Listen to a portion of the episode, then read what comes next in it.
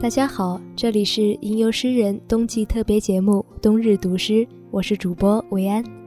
今天维安带来的这首诗来自诗人张定浩的《我喜爱一切不彻底的事物》。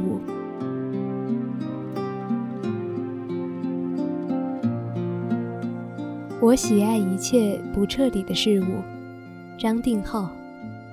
我喜爱一切不彻底的事物，细雨中的日光，春天的冷，秋千摇碎大风，堤岸上河水游荡。总是第二乐章，在半开的房间里盘桓。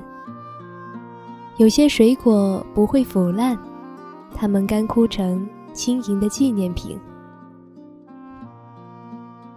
我喜爱一切不彻底的事物，琥珀里的时间，微暗的火，一生都在半途而废，一生都怀抱热望。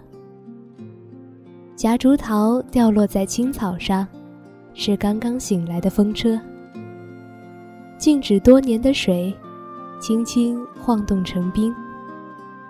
我喜爱你忽然捂住我喋喋不休的口，教我沉默。